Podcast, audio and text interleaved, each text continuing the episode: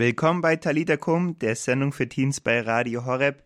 Mein Name ist Timo und heute sprechen wir über einen rein und sauberen Umgang mit dem Smartphone. Darum geht's heute. Ich spreche heute mit Daniel Köber von Free Indeed.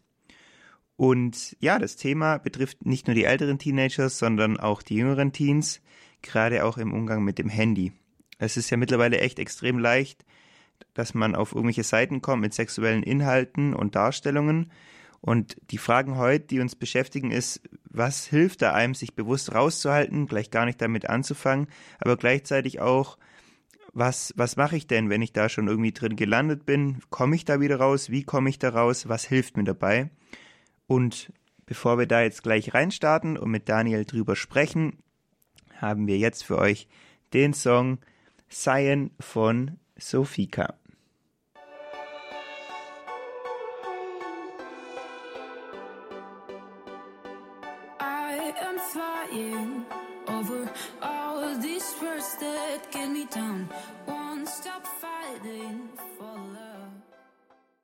Talita Kum, die Sendung für Teens.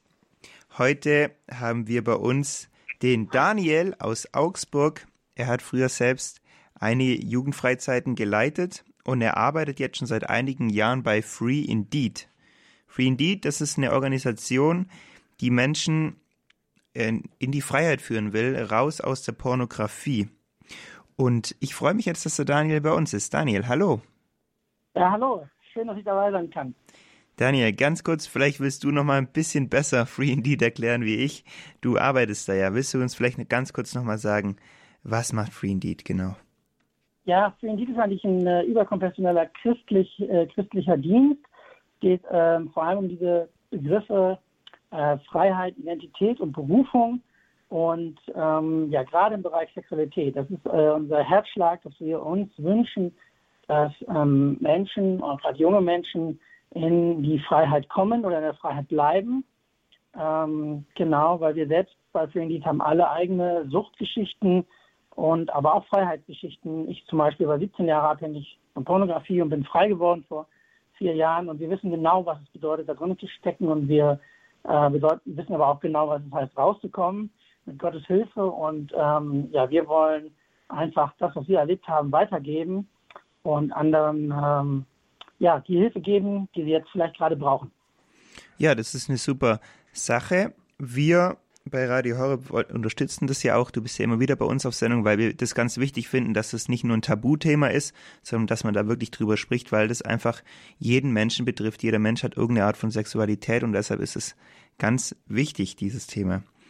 Wir sprechen heute das erste Mal auch bei Talita Kum darüber. Vor allem hören, sind wir ja für Teenager da.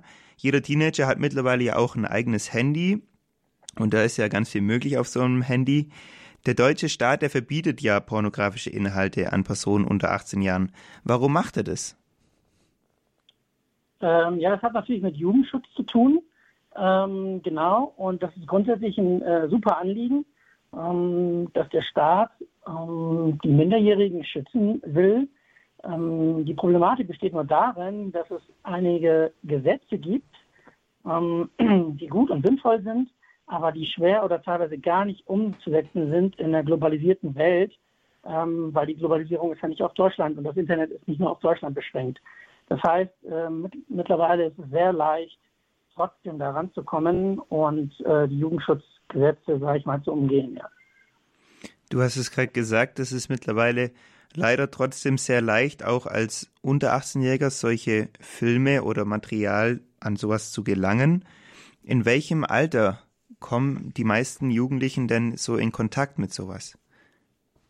Ja, es gibt da verschiedene Studien zu. Also die, die Zahl, die mir als letztes bekannt ist, dass das Durchschnittsalter des Erstkontaktes mit pornografischen ähm, Medien äh, bei ungefähr elf Jahren liegt wobei die Tendenz vom Alter her fallend ist. Also natürlich gibt es welche, die schon früher damit Kontakt haben, welche, die später damit Kontakt haben. Also sag ich mal, so eine Art Durchschnittswert. Ähm, ist aber erschreckend genug, weil es einfach ähm, heute durch die Digitalisierung natürlich was ganz anderes ist. Ich bin jetzt ein bisschen älter. Ich habe meine ersten Videos da in dem Bereich mit 18 geguckt. Das ist äh, heute natürlich ganz andere Lebensrealität, ja. Warum sollte ich als Teenager gleich gar nicht anfangen, solche Sachen anzuschauen? Beziehungsweise, was verpasse ich denn, wenn ich keine Pornos schaue? Gute Frage. Also ich, ich glaube, um die zweite zuerst zu beantworten, ich glaube, ähm, du äh, verpasst gar nichts.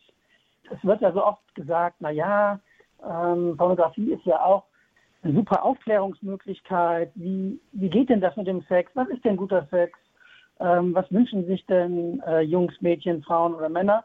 Aber ich halte das immer für ein vorgeschobenes und Argument und vor allem letztlich halte ich es für eine Lüge. Ich glaube nämlich, dass die Sexualität, die dort dargestellt wird, eigentlich auf Neudeutsch Fake Culture ist, also Fake Sex.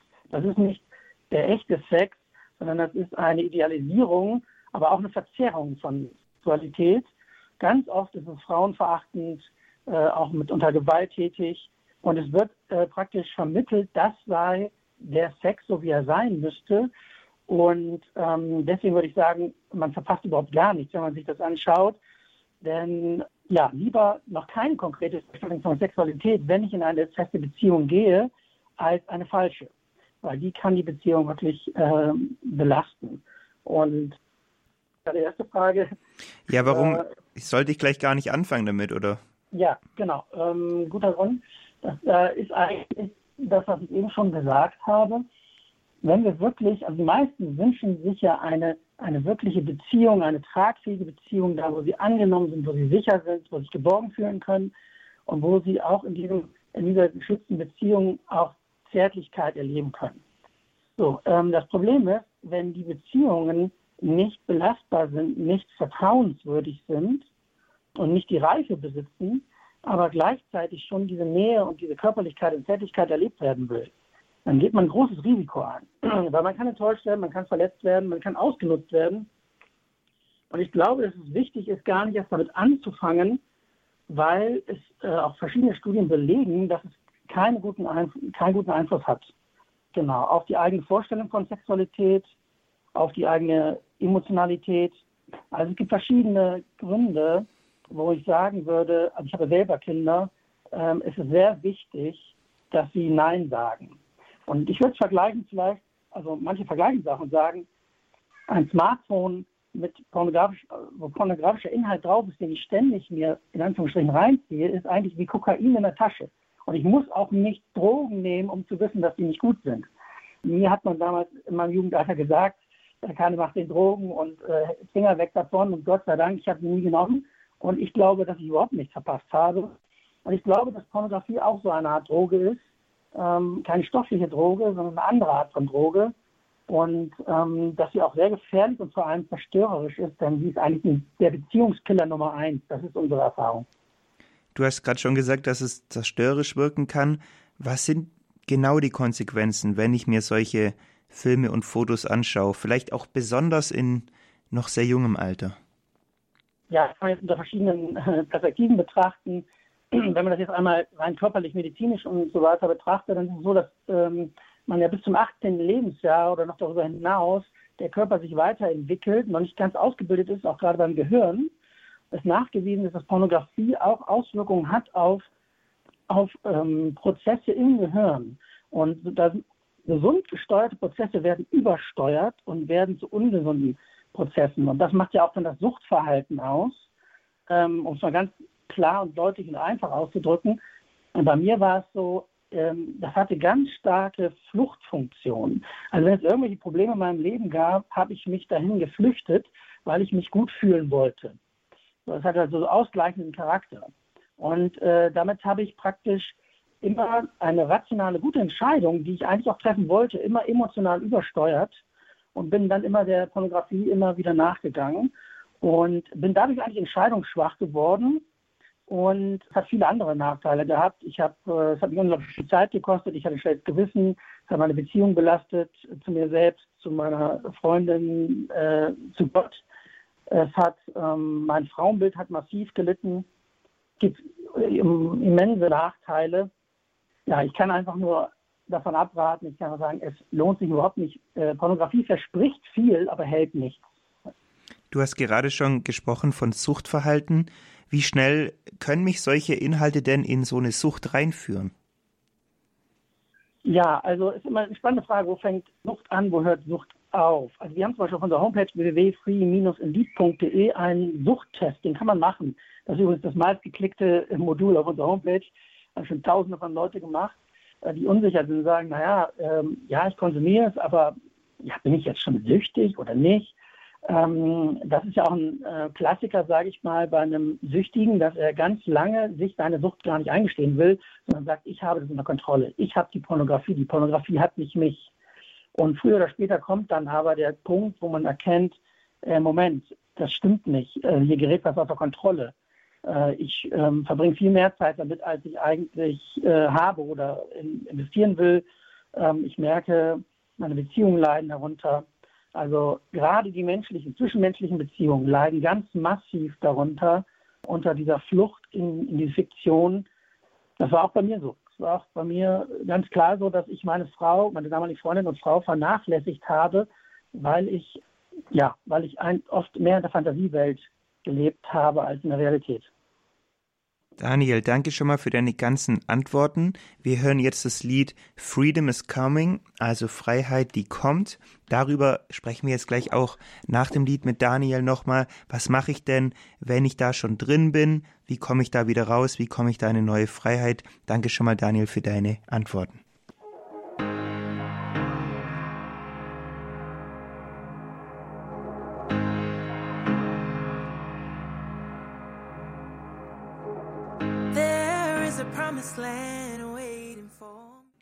Radio Horeb, heute Talita Kum, die Sendung für Teens und bei mir ist Daniel Köber, er arbeitet bei Free Indeed. Die haben sich zur Aufgabe gemacht, Leute raus aus der Pornografie zu führen, rein in eine neue Freiheit. Wir haben gerade schon gesprochen, ja, warum es sich gar nicht lohnt, erst pornografische Inhalte sich anzuschauen. Jetzt wollen wir aber auch nochmal drauf schauen, was mache ich denn, wenn ich sowas gezeigt bekomme oder was mache ich denn, wenn ich selber sowas mir schon anschaue. Daniel, bist du noch da? Ja, ich bin noch da. Wunderbar. Ja, Daniel, was, was hilft mir denn, mich bewusst auch aus sowas rauszuhalten? Oder was mache ich denn, wenn mich sowas irgendwie, ja, wenn ich da so eine Verlockung spüre auch? Mhm. Ja, also erstmal vielleicht äh, vorneweg. Ähm, wir arbeiten mit ganz vielen ähm, Männern zusammen und wenn wir die fragen, wie es bei ihnen angefangen hat, dann ist eigentlich bei den meisten so, dass sie uns erzählen, dass es ihnen irgendwann gezeigt wurde. Also gar nicht, dass sie bewusst gesucht haben, das gibt es auch, aber vor allem, dass es ihnen gezeigt wurde von Freunden oder ähm, Bekannten. Ähm, genau. Und ich glaube, das ist wichtig zu lernen, ähm, einfach Nein zu sagen. Gerade wenn vielleicht auch mal Gruppenzwang dabei ist und Leute sagen, hier, schau dir das mal an oder so, dass man aber bewusst einfach sagen kann, hey, nein, will ich gar nicht sehen und vielleicht auch auszuhalten, wenn man dann einen dummen Spruch ähm, kassiert, zu sagen, hey, das ist mir wichtiger. Ja, ich, ich liebe diesen Bibelvers, hüte dein Herz mit allem Fleiß, denn daraus quillt das Leben. Also pass auf dein Herz auf, denn daraus kommt deine ganze Lebenskraft und lass nicht alles in dein Herz rein ähm, und ähm, ja, auch so ein Pornomüll nicht. Und deswegen ermutige ich immer, Nein zu sagen. Ähm, und das ganz konkret natürlich manchmal gar nicht einfach, wenn man in irgendeiner äh, Social-Media-Gruppe ist oder dann echt Videos schicken, da bewusst halt nicht drauf zu klicken, nicht anzuschauen oder wenn man es angeklickt hat, dann wieder wegzuklicken. Und ähm, ja, wenn man selber sucht oder dann merkt, hey, da ist vielleicht eine Neugierde, ich würde einfach echt ermutigen zu sagen, sei dir bewusst, äh, du verpasst nichts. Du verpasst dann nichts. Ja, ich glaube, es ist echt wichtig, und ich will jedem die Stärke zusprechen, zu sagen, hey, du kannst es auch wegklicken. Du kannst das, du musst das nicht anschauen. Ja, du hast mir die nächste Frage eigentlich, wie man damit umgeht, wenn es einem gezeigt wird, eigentlich schon perfekt beantwortet, würde ich sagen.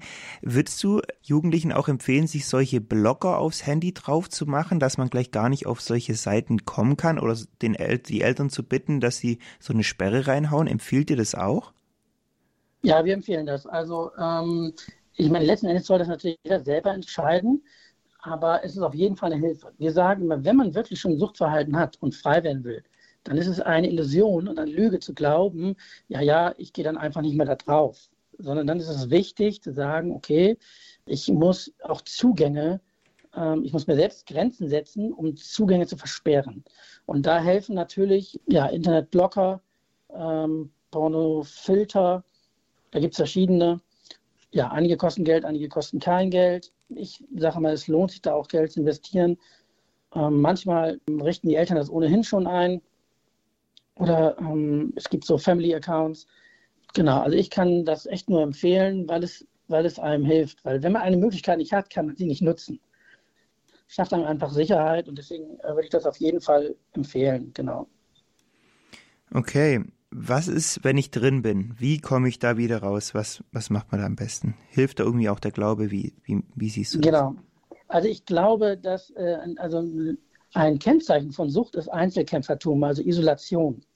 Wenn man damit alleine bleibt, ist die Wahrscheinlichkeit, äh, rauszukommen und wirklich äh, Durchbruch zu schaffen, sehr, sehr gering. Deswegen ist der erste große Schritt, teile dich jemanden mit. Und ich ermutige dich einfach, die vertrauenswürdigste Person in, diesem, in, dieser Galaxie ist Gott. Einfach ein Gebet zu sprechen, sagen, Gott, hier, ich kämpfe damit, äh, ich äh, brauche deine Hilfe, ich komme da allein von nicht äh, los oder raus. Und ja, ganz ehrlich mit Gott darüber zu sein. Und aber auch zu sagen, Herr, schenk mir jemanden, mit dem ich darüber reden kann. Und ähm, das kann wirklich eine Person des Vertrauens sein, kann ein Beichtvater sein, das kann äh, ein Jugendreferent sein, äh, Jugenddiakon, ähm, wie auch immer. Eine Person, äh, im Idealfall, die im, im, im Glauben schon reifer ist und mehr Lebenserfahrung hat und der ich mich anvertrauen kann und sagen kann, damit ähm, kämpfe ich. Und ganz viele haben da eine hohe Hemmschwelle, weil da auch viel Schuld und Scham äh, dabei ist. Aber die meisten berichten uns, wenn sie diesen Schritt machen, dann fühlen sie sich enorm erleichtert. Ich glaube, das ist auch wirklich so, dass wenn man Dinge wirklich mit jemandem teilt, dann verliert es ganz viel von seiner Bindungskraft. Also das ist auf jeden Fall mein Tipp. Nicht damit allein bleiben, es mit Gott teilen, mit vertrauenswürdigen Menschen teilen. Das ist ganz wichtig. Wenn ich jetzt mir schwer tue, jemanden zu finden, mit dem ich das teilen kann, ihr habt ja auch Angebote. Was bietet denn ihr an? Genau, also man kann immer auf unsere Homepage gehen, www.free-indeed.de, also wirklich frei zu Deutsch. Und dort äh, könnt, findet ihr nicht nur den Suchttest, dort findet ihr auch alle möglichen Informationen über unsere Männerbewegung, Generation David, unsere Frauenbewegung, Generation Esther, denn das ist ja nicht nur ein, ein äh, Männer- oder Jungenproblem, sondern auch eine Problematik zunehmend von Frauen und, und, und Mädchen. Und dort könnt ihr äh, einfach alle möglichen Informationen finden, auch über unsere Hilfsangebote, vor allem Online-Kurse, aber auch Freiheits- und Rechenschaftsgruppen, die wir äh, anbieten und gründen. Man kann uns aber auch einfach eine E-Mail schreiben an info at free-indeed.de oder an mich, daniel at free-indeed.de und dann sind wir gerne für euch da und versuchen euch da jemanden ähm, zu vermitteln oder euch auch einfach Tipps zu geben, was ihr, was ihr machen könnt, um herauszukommen. Ja, Daniel, dann danke ich sehr für deine ganzen Tipps schon mal, für deine Aussagen, wie man da am besten rauskommt oder warum man gleich gar nicht anfangen sollte. Und ich ja. wünsche dir einen ganz, ganz schönen ja. Abend. Wunderbar. Dann der Kämpferherzkurs, genau richtig für euch. Schaut da gerne mal vorbei. www.free-indeed.de. Und wir machen jetzt weiter mit Joy und Markus nur eins.